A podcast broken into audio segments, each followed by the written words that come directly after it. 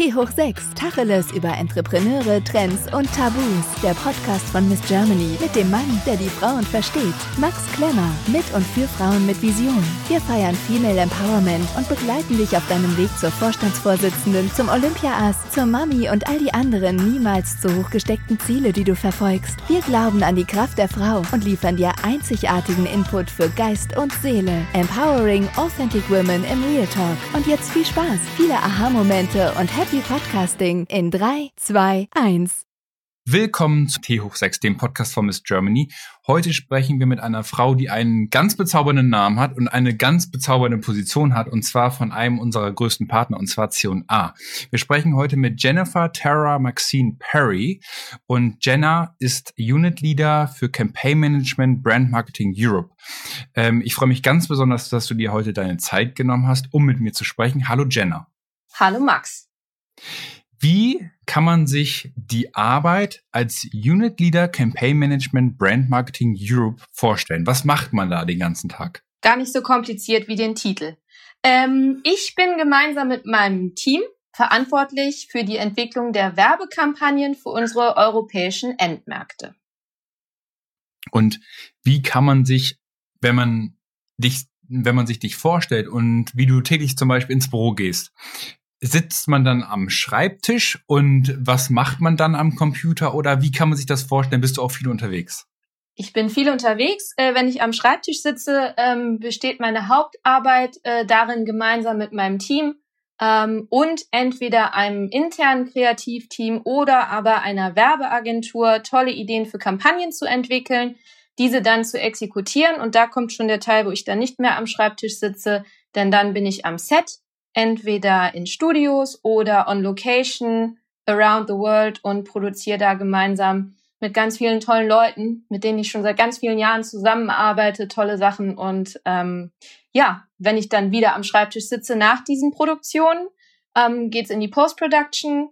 Wir äh, erstellen sogenannte Toolkits mit all den Assets, die dann die Welt ähm, sieht, alle Werbemittel, ähm, die C&A beinhaltet. Und ähm, am Ende des Tages wird das dann äh, von einem anderen Teil meines Teams für all unsere Endmärkte adaptiert.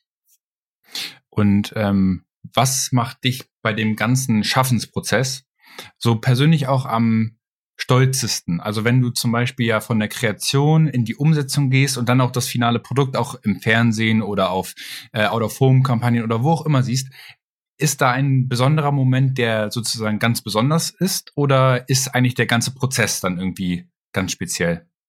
Ich glaube, zwei Momente sind ganz besonders.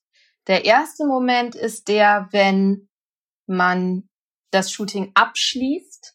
Äh, der bekannte Satz It's a Rap ist, ja. glaube ich, ein Moment, der alle mit Freude erfüllt. Ähm, wie mhm. gesagt, ich arbeite mit den meisten Menschen, die mich begleiten auf diesem Weg, äh, schon sehr lange zusammen. Das ist eine sehr ähm, schöne Zusammenarbeit. Ähm, wir sind stolz auf das, was wir schaffen äh, in den Jahren, die wir jetzt zusammenarbeiten. Und das ist immer ein ganz toller Moment. Und der zweite besonders stolze Moment, und ich glaube, das wird nie anders werden, ist, wenn man dann sein Werbematerial sieht. Im Fernsehen, ja. in Out of Homes. Ähm, ich erinnere mich noch ganz genau, mein erster Werbespot für einen früheren Kunden, ähm, als ich den das erste Mal im Fernsehen gesehen habe, war ich äh, unendlich stolz. Das ist ein schönes Ja, das glaube ich. Und ja. ich, ich glaube, das ist ganz besonders, ein besonderer Moment für jeden, der in der Branche ja. arbeitet. Ja, und ähm, man kann sich das wirklich so vorstellen, dass das, was ihr kreiert, ähm, läuft in ganz Europa, im Fernsehen, auf Autophone, alles, was dazugehört. So ist es. Ganz genau abhängig natürlich von den entsprechenden äh, Mediaplänen in unseren Endmärkten, ist der Teil meines Teams, der für die sogenannte Transcreation verantwortlich ist, entsprechend dafür verantwortlich, das alles auszurollen, für die Länderadaption. Und dann sieht man wirklich das, was wir beispielsweise in Düsseldorf im Studio shooten ähm, oder in Havanna sieht man dann auch in Spanien, Frankreich etc. etc. Krass. Ähm, ich finde das mega spannend, weil ähm, ihr seid ja auch, finde ich, auch in dem ganzen Markenauftritt, habt ihr auch einen großen Prozess sozusagen auch durchgemacht, auch vom, vom Brand Image. Da haben wir auch mit Andrea Lukas, die ja auch unsere Community schon, schon kennt, als Fashion and Brand Managerin bei, bei euch und ja auch verantwortlich für die Kooperation mit uns, mit Miss Germany, ähm, sieht man ja auch mal eine ganz, ganz große Diversität in euren Kampagnen. Schaut ihr dann auch von den, von der Kampagne, die ihr dann sozusagen kreiert, von den jeweiligen Ländern auch auf die bestehenden Märkte oder macht ihr das dann sozusagen europaweit und denkt dann sowieso schon so europäisch divers, dass das dann sozusagen automatisch über alle Länder ausgespielt werden kann? Wir denken sehr divers. Also wir denken generell äh, holistisch europäisch, global würde ich fast schon behaupten. Ähm, in unseren Werbekampagnen oder unsere Werbekampagnen können überall ausgestrahlt werden. Wir ja. legen uns weder auf auf Typen fest, noch auf Nationalitäten. Also wir sind wirklich da ähm, ja. sehr divers unterwegs und das ist überall verwendbar. Das, also ich persönlich finde das ganz, ganz toll, weil ich finde, in den Werbespots, die jetzt auch schon wieder im Fernsehen laufen, fühlt man das, also fühlt man diese, diese, dieses Selbstverständnis an Diversität äh, in eurer Marke, an, an der Akzeptanz für alle Geschlechter, für alle äh, People of Color oder Weiße, Schwarze, egal, egal wie, also irgendwie ist das wirklich, das, das spürt man in der, in der Brand Identity über die Spots. Ähm, ist das auch sozusagen, ist das gelernt, ist es Unternehmenskultur? Prägt dich das besonders auch selber? Wie äh, ist da der Prozess sozusagen auch in der Kreation? Also fühlt man da in die mehr, also in, in Europa rein? Macht ihr das sozusagen automatisch oder ähm, ist das sozusagen sowieso Brand D und D und A von C und A? Ich glaube, wir fühlen in Europa, wir fühlen aber auch in uns selber und wir fühlen auch in C und A. Diversity ist ein Aspekt, der ganz stark ähm, in C und A wiedergespiegelt wird. Ähm, für uns ist die 21st Century Family oder Family, wie wir sie nennen, nicht zwangsläufig so ein klassisches Konstrukt, und das ist eine mhm. super Sache. Also Freunde gehören genauso dazu wie Verwandte, jeder kulturelle Background, jede sexuelle Ausrichtung, Glaubensorientierung, ganz genauso wie jede Körperform und Größe. Und das wollen wir ja. in unseren Kampagnen ganz klar transportieren. Ja. Also ich bin, ich persönlich bin da ganz begeistert von. Ähm, und ihr habt ja auch in dem Zuge, beziehungsweise der ist ja jetzt ja auch seit einiger Zeit präsent, den Claim oder den Kampagnennamen ja auch, der sich ja, glaube ich, auch als äh, Brand-Claim jetzt langsam entwickelt mit Where the Change. Was bedeutet Where the Change für dich? Where the Change ist seit dieser Saison unser ganzheitlicher Claim ähm, und steht nicht mehr ausschließlich für unsere Anstrengungen im Bereich Sustainability. Und damit wollen wir widerspiegeln, dass ähm, Change wichtig ist und Change wird von der Gesellschaft wiedergespiegelt.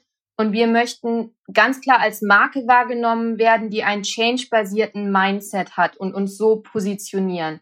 Wir ja. sind dafür offen, wir begleiten Veränderungen und wir als Marke wissen auch, dass wir uns stetig verändern müssen, um relevant am Markt zu bleiben und bei C&A generell. Wenn man sich jetzt C&A als Marke ja auch vor Augen führt, hat man ja C&A auch in den Innenstädten vor Ort äh, und hat immer vor Augen, was wie das C&A-Logo aussieht. Das wurde ja auch dieses Jahr komplett nochmal neu gerebrandet sozusagen oder neu aufgesetzt. Wo kann ich eigentlich als Endkonsumentin auch äh, bei C&A kaufen? Ganz klassisch natürlich im Store. Ähm, da gibt's unterschiedliche ähm, Store-Layouts. Wir arbeiten aktuell ähm, ganz stark an unseren LMU-Stores. Das heißt Live Mockup in der Übersetzung. Hm, ähm, ja. Das sind Stores, die wir an den aktuellen Trends im Bereich Einzelhandel orientieren. Wir testen dort bestimmte ähm, Dinge. Gefallen die unseren Konsumenten? Implementieren wir sie? Gefallen sie nicht? Ändern wir? so dass wir quasi ein Live-Experiment in diesen Stores fahren und somit uns ganz klar an den Wünschen der Kunden orientieren können und das dann eben am Ende des Tages ausrollen auf die übrigen Geschäfte. Dann findet man uns natürlich online über den Online-Store, ähm, den wir auch gerade nochmal überarbeiten. Das ist ein sehr großes Projekt, an dem wir gerade arbeiten. Ja, und das, ähm, das ist definitiv, also das sind die zwei Main Touchpoints, an denen man uns findet. Ja. Und Jenna, du bist jetzt ja in einer sehr, sehr wichtigen Position. Wenn man das äh, gesamte Brandmanagement ja sozusagen und die ganzen Werbespots und Out-of-Home-Kampagnen und mit allem drum und dran verantwortet, hat man ja eine sehr, sehr verantwortungsvolle Position. Wie kommt man in eine Position und vielleicht kannst du ja ganz kurz, äh, also wahrscheinlich, wenn es überhaupt kurz geht, ich glaube, da könnte man wahrscheinlich auch Stunden drüber referieren. Wie ist dein Werdegang auch und wie bist du quasi in deiner aktuellen Position gelandet? Also, ich habe bis 2010 studiert, ähm, internationale Betriebswirtschaft und habe dann nach einem kurzen Exkurs in die Welt des Fondsproduktmanagements in Luxemburg mich hm. dazu entschieden, nach Düsseldorf zu ziehen. Ähm, habe angefangen mit einem Praktikum in der Werbung bei Ogilvy damals und hm. äh, war nach zwei Wochen verliebt. Ich kann mich noch genau erinnern, in der ersten Woche habe ich meinem Vater gesagt, Papa, ich kann nicht verstehen, warum eine Stunde lang über drei verschiedene Rottöne diskutiert wird. Nach zwei Wochen war es mir klar und ich habe nichts lieber getan die folgenden acht Jahre. Ja. Ähm, lustigerweise war es dann so, dass mein letzter Kunde auf Agenturseite C&A war. Und mhm. als mhm. C&A dann die Agentur gewechselt hat, bin ich mit C&A quasi auf Kundenseite gewechselt in mein altes Kundenteam.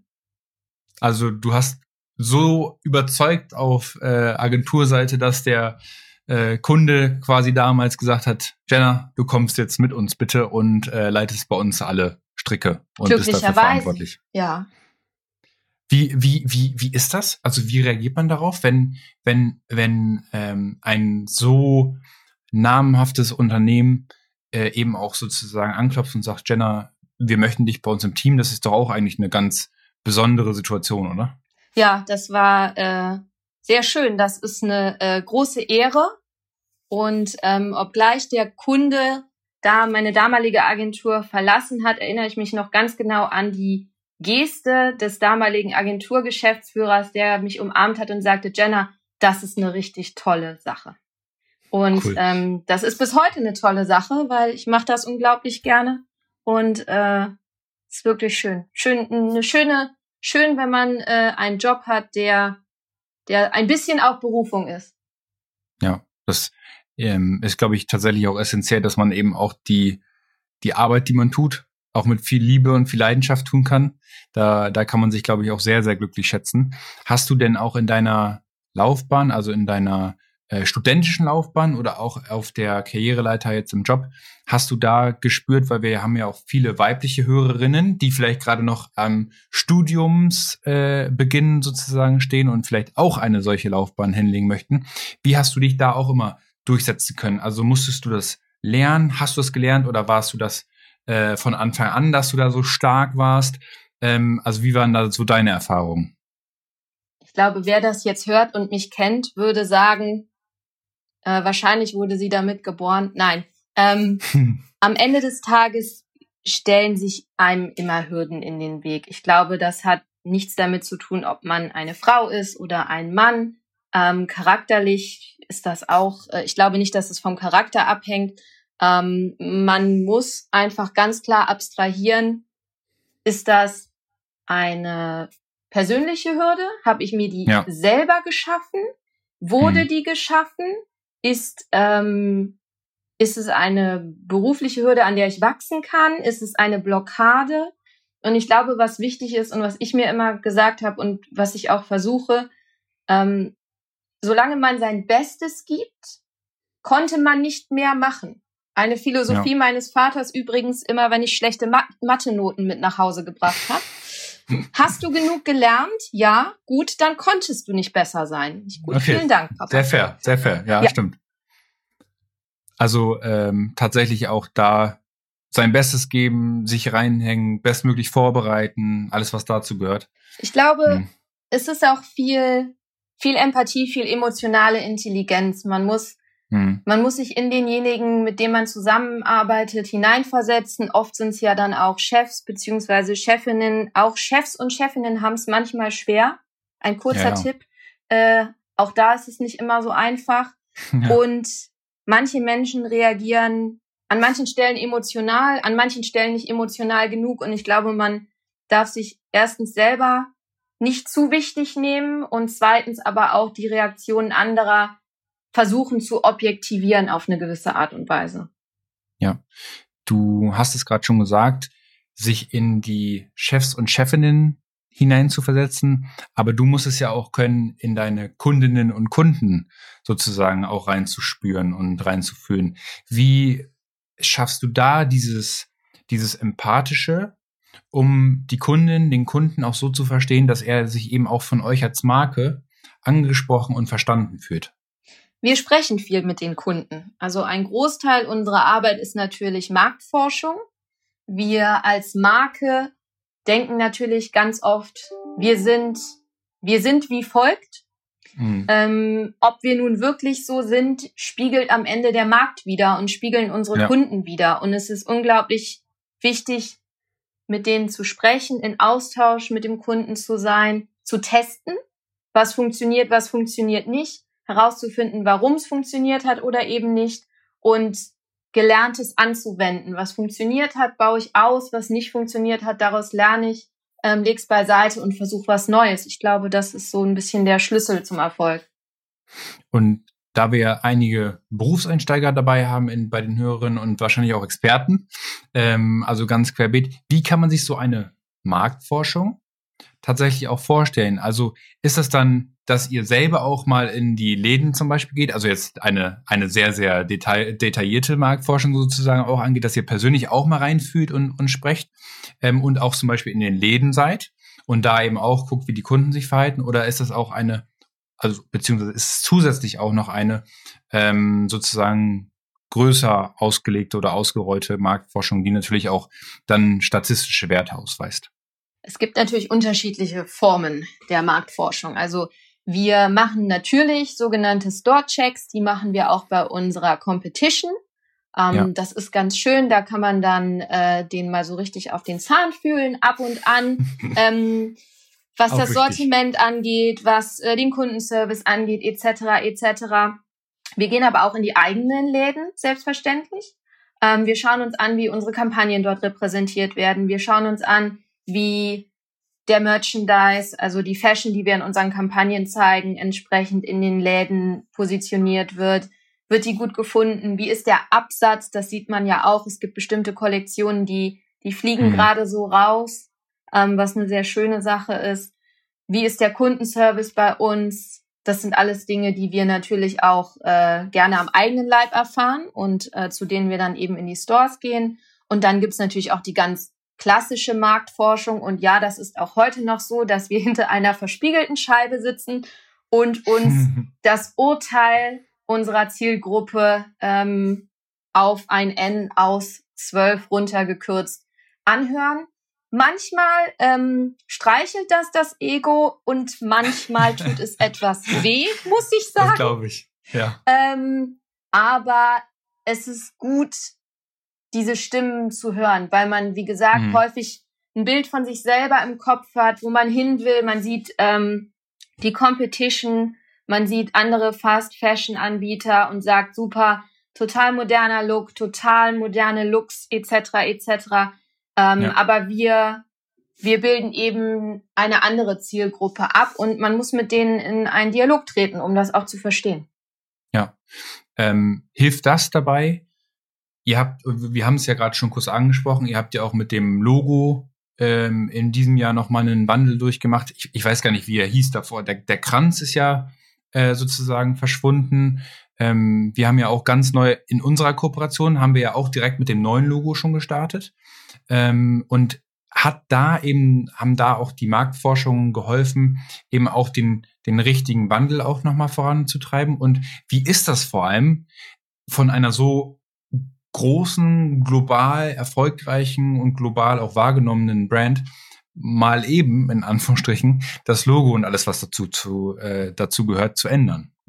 Da haben unsere LMU-Stores äh, ihren Beitrag zugeleistet. Also wie gesagt, das sind unsere Teststores. Wir schauen, was funktioniert, ähm, was kommt bei den Kunden gut an. Und ähm, der erste Teststore hat bereits mit diesem neuen Logo gearbeitet. Das war als Projekt eine Carte ah. Blanche. Ah. Das heißt, jeder, mhm. der auf diesem Projekt gearbeitet hat, konnte den C&A der Zukunft mitgestalten. Das war eine ganz tolle Sache. Und diese Gruppe, die eben in dem Bereich verantwortlich war, hat gesagt, so, das C&A-Logo der Zukunft sieht für uns eben so aus, dass wir diese ähm, Pflaume nennt sich dies, ah, ähm, okay.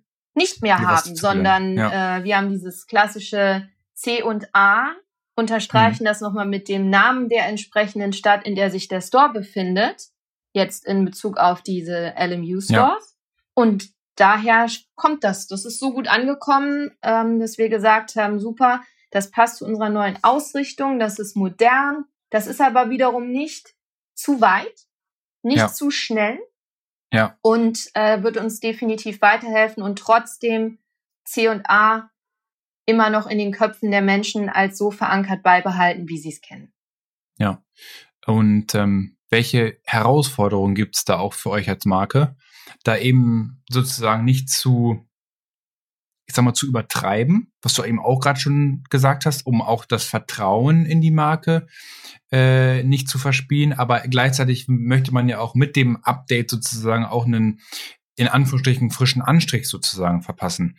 Was, also welche, welchen Balanceakt müsst ihr da auch gehen und ähm, beziehungsweise seid ihr auch gegangen in der Planung und in der Konzeption des, des äh, Wandels sozusagen, den ihr durchmacht?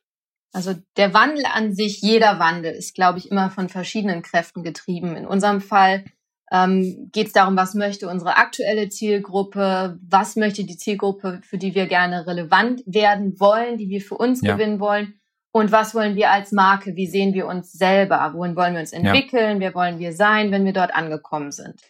Unsere neue Brand Identity stützt sich auf vier unterschiedliche Pfeiler.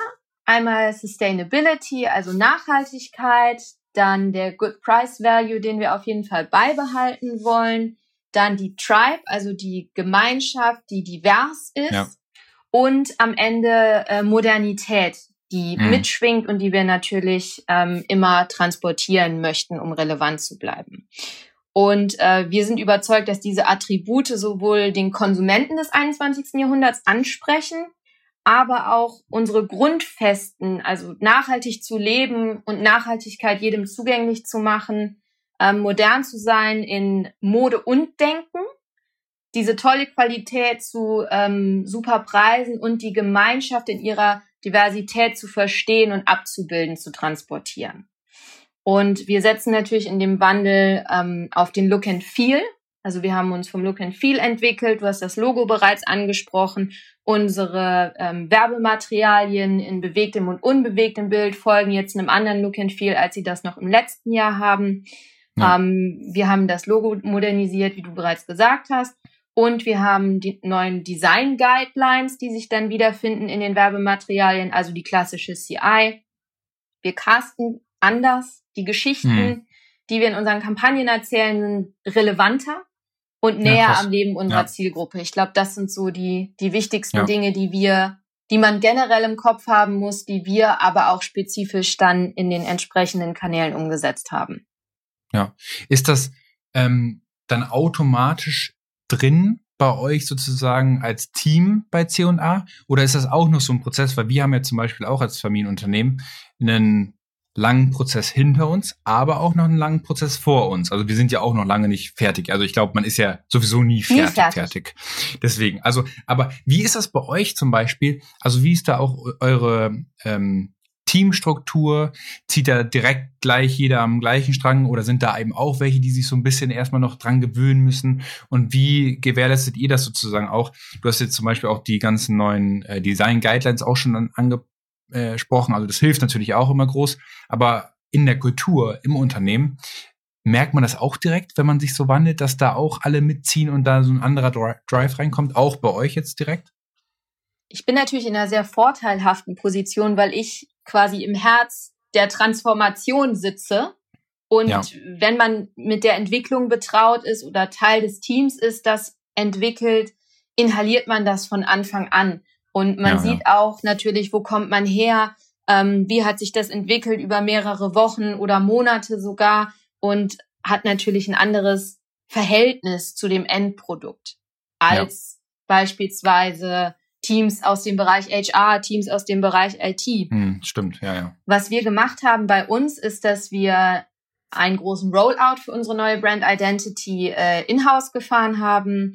Ähm, wir haben sogenannte In-the-Know-Sessions äh, veranstaltet, wo jeder teilnehmen konnte. Wir haben unterschiedlichste Themen in Bezug auf unseren Wandel dort besprochen, jeweilige Repräsentanten aus den Bereichen Kreation, unser ähm, Marketingdirektor hat was dazu gesagt, ähm, unser ja. Buying hat sich natürlich da auch involviert. Das heißt, wir haben versucht, jeden wirklich bestmöglich in diesen Wandel einzubeziehen und damit vertraut zu machen.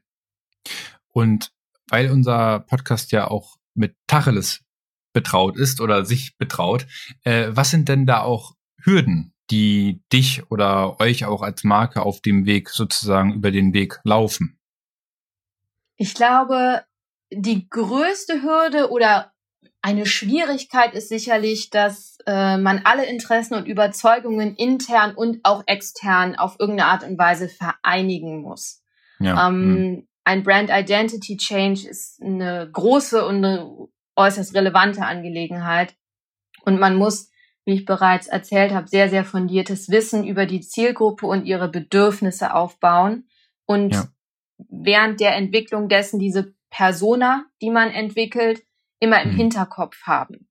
Und ich glaube, das ist unglaublich wichtig, dass man jeden, der auf eine Art und Weise, ob nun entscheidend oder beratend involviert ist, abholt ernst nimmt und daraus am Ende das beste Produkt schafft, das man schaffen kann.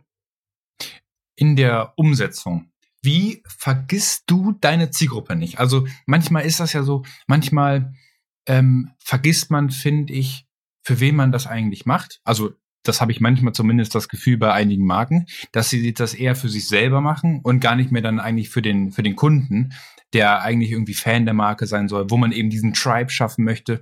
Wie, wie schaffst du es für dich und für dein Team und für, bei euch in der Organisation, dass ihr diesen Tribe-Gedanken auch wirklich konsequent bis zum Ende durchzieht? Es ist natürlich ab und an schwierig im Kreativprozess. Äh, da gehen manchmal die Pferde mit einem durch. Man hat unglaublich tolle Ideen und wie man ganz innovativ bestimmte Themen bespielen kann. Am Ende des Tages ist es wichtig, dass man, ähm, oder so mache ich das, vor jeder Präsentation oder wir machen so, sogenannte ähm, Touchpoints, dass man sich das einmal mit ein bisschen Abstand anguckt und sagt, okay, wäre ich jetzt Persona X und die ist relativ ja. gut definiert ähm, und ich schaue mir das an, gefällt mir das oder gefällt das Jenna als Privatperson, weil mhm, sie okay. so gerne ja. C und A sehen würde. Und ich glaube, das ist unglaublich wichtig, dass man klar, man soll kreativ sein. Ähm, man kann auch mal in die komplett andere Richtung denken, weil das einen manchmal auf Wege bringt, die am Ende doch zum Ziel führen. Aber nichtsdestotrotz muss man am Ende des Tages sich immer wieder auf die Persona zurückbeziehen, zurückbesinnen auf seine Zielgruppe. Und ja. ähm, das ist ganz oft äh, auch mein Job. Wenn ich mit äh, unseren lieben Kreativen arbeite, bin ich oft äh, The Voice of Reason, nicht besonders beliebt in solchen kreativen Brainstormings. Aber sehr, sehr wichtig. Ja, ähm, leider. Aber es muss sein. Es die ja. eine kreative Idee, die unglaublich toll ist, aber die Zielgruppe, also für die Zielgruppe nicht relevant ist, ist am Ende ja. nichts wert. Ja, ja. Ähm, und um auf dich nochmal äh, zu sprechen zu kommen. Was bringt dich dazu? Ähm, wir hatten am Anfang kurz deinen Jennifer Terra Maxine Perry Namen einmal ganz kurz auch erwähnt. Ähm, vielleicht kannst du noch mal ganz kurz ein, eine Hintergrundinformation oder ein paar Hintergrundinformationen zu dir teilen. Hilft dein Hintergrund und auch dein, deine Eltern zum Beispiel, hilft dir die bei dieser Diversität in deiner Arbeit sozusagen? Also und auch bei deiner Kreativität vor allem, weil du musst ja auch täglich Ideen finden, täglich neu denken, kreativ sein. Hat dir das geholfen bei deinem, bei deiner jetzigen Arbeit?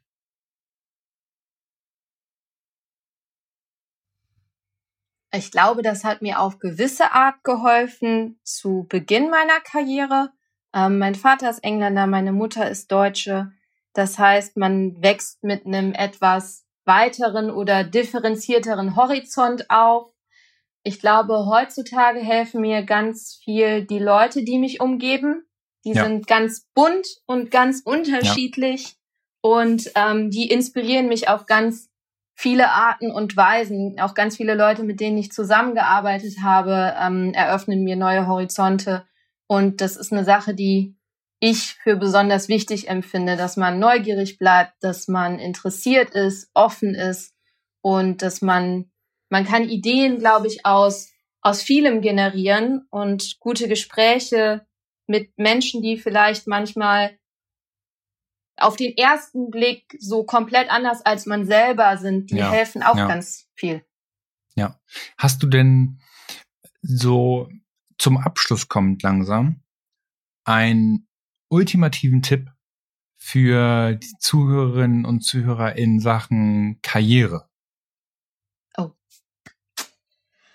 Ich glaube, ein langer Atem, Fleiß und Sorgfältigkeit sind unglaublich wichtig. Das sind äh, Dinge, die mir auch bei meinen Teammitgliedern wichtig sind ähm, und die sich auch für mich als positiv herausgestellt haben. Ich glaube, wer mit Sorgfalt und Fleiß an Aufgaben herantritt, der wird merken, dass er schnell Vertrauen geschenkt bekommt und die Aufgaben und Verantwortungsbereiche wachsen.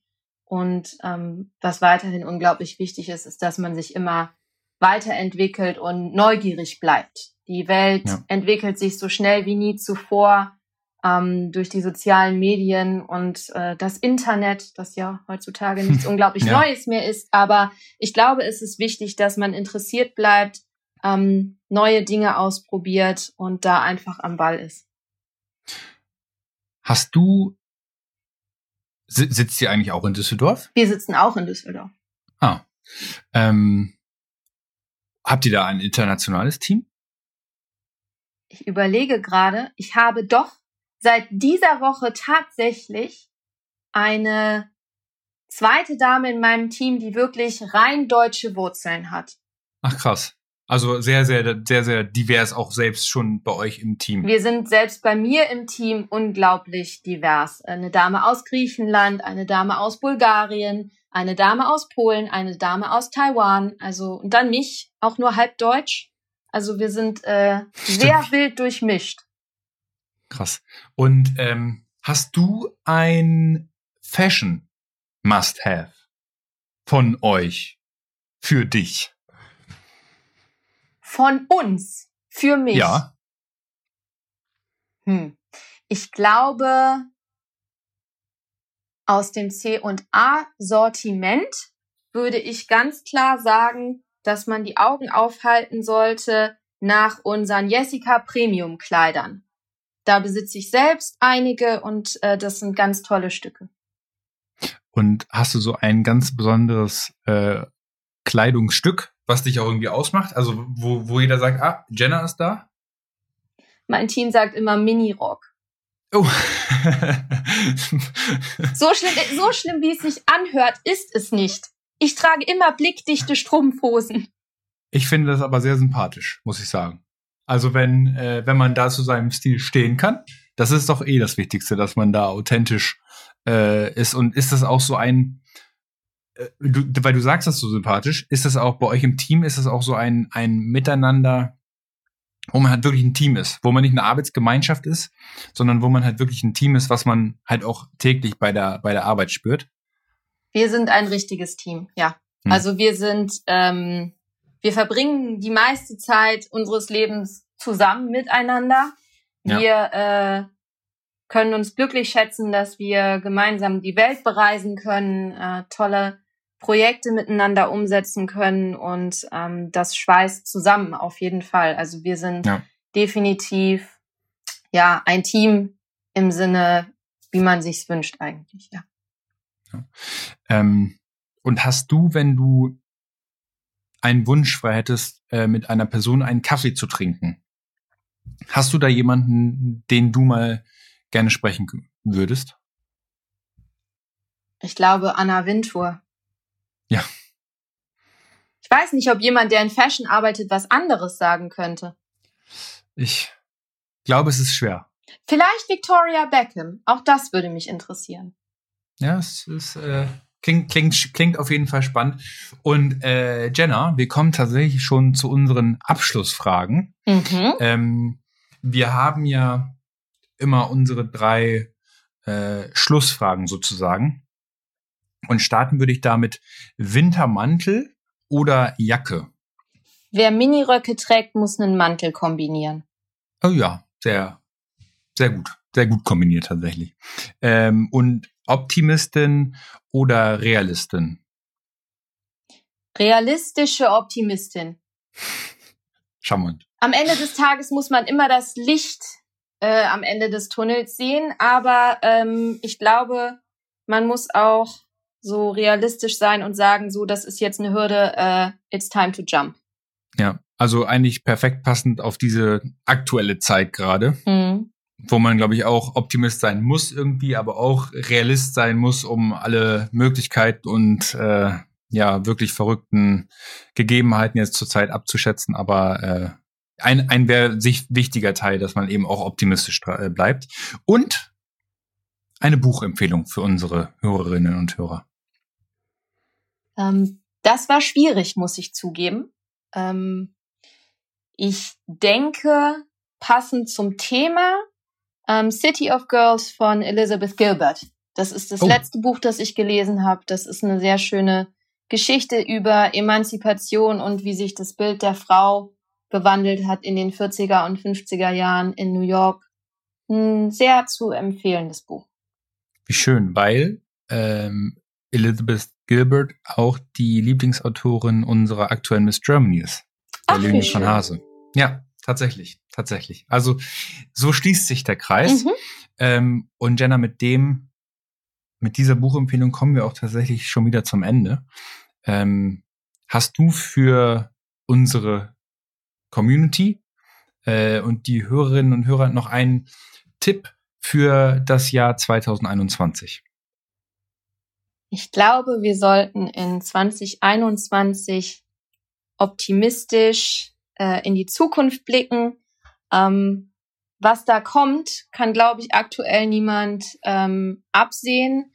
Aber äh, ich habe diese Woche schon ganz oft den Satz geschrieben, ähm, ich hoffe, es wird nicht schlimmer, beziehungsweise schlimmer kann es nicht werden. Ja, das äh, stimmt tatsächlich. Mit diesem optimistischen Ende starten wir das Ende oder läuten wir das Ende dieses Podcasts ein. Danke für deine Zeit, Jenna. Und die interessanten Einblicke hinter die Kulissen bei C&A und deine persönliche Geschichte auch. Ähm, ich fand es sehr inspirierend und, und ganz spannend, da mal hinter die Kulissen zu blicken. Und äh, ich hoffe doch, dass wir uns bald vielleicht mal wieder hören zu einer zweiten Episode, wer weiß. Gerne. Ähm, danke für deine Zeit. Danke fürs Zuhören an alle. Und ähm, wenn es Fragen gibt, C&A findet man unter CA auf Instagram und äh, im Web und überall, wo es äh, irgendwie C&A einzugeben ist, gibt's auch C&A. Und vielleicht, wenn ihr das nächste Mal einen Fernsehspot seht, dann hat ihn vielleicht sogar Jenna gemacht. Also danke nochmal für deine Zeit, Jenna. Danke fürs Zuhören und dann bis zum nächsten Mal bei T hoch 6. Vielen Dank.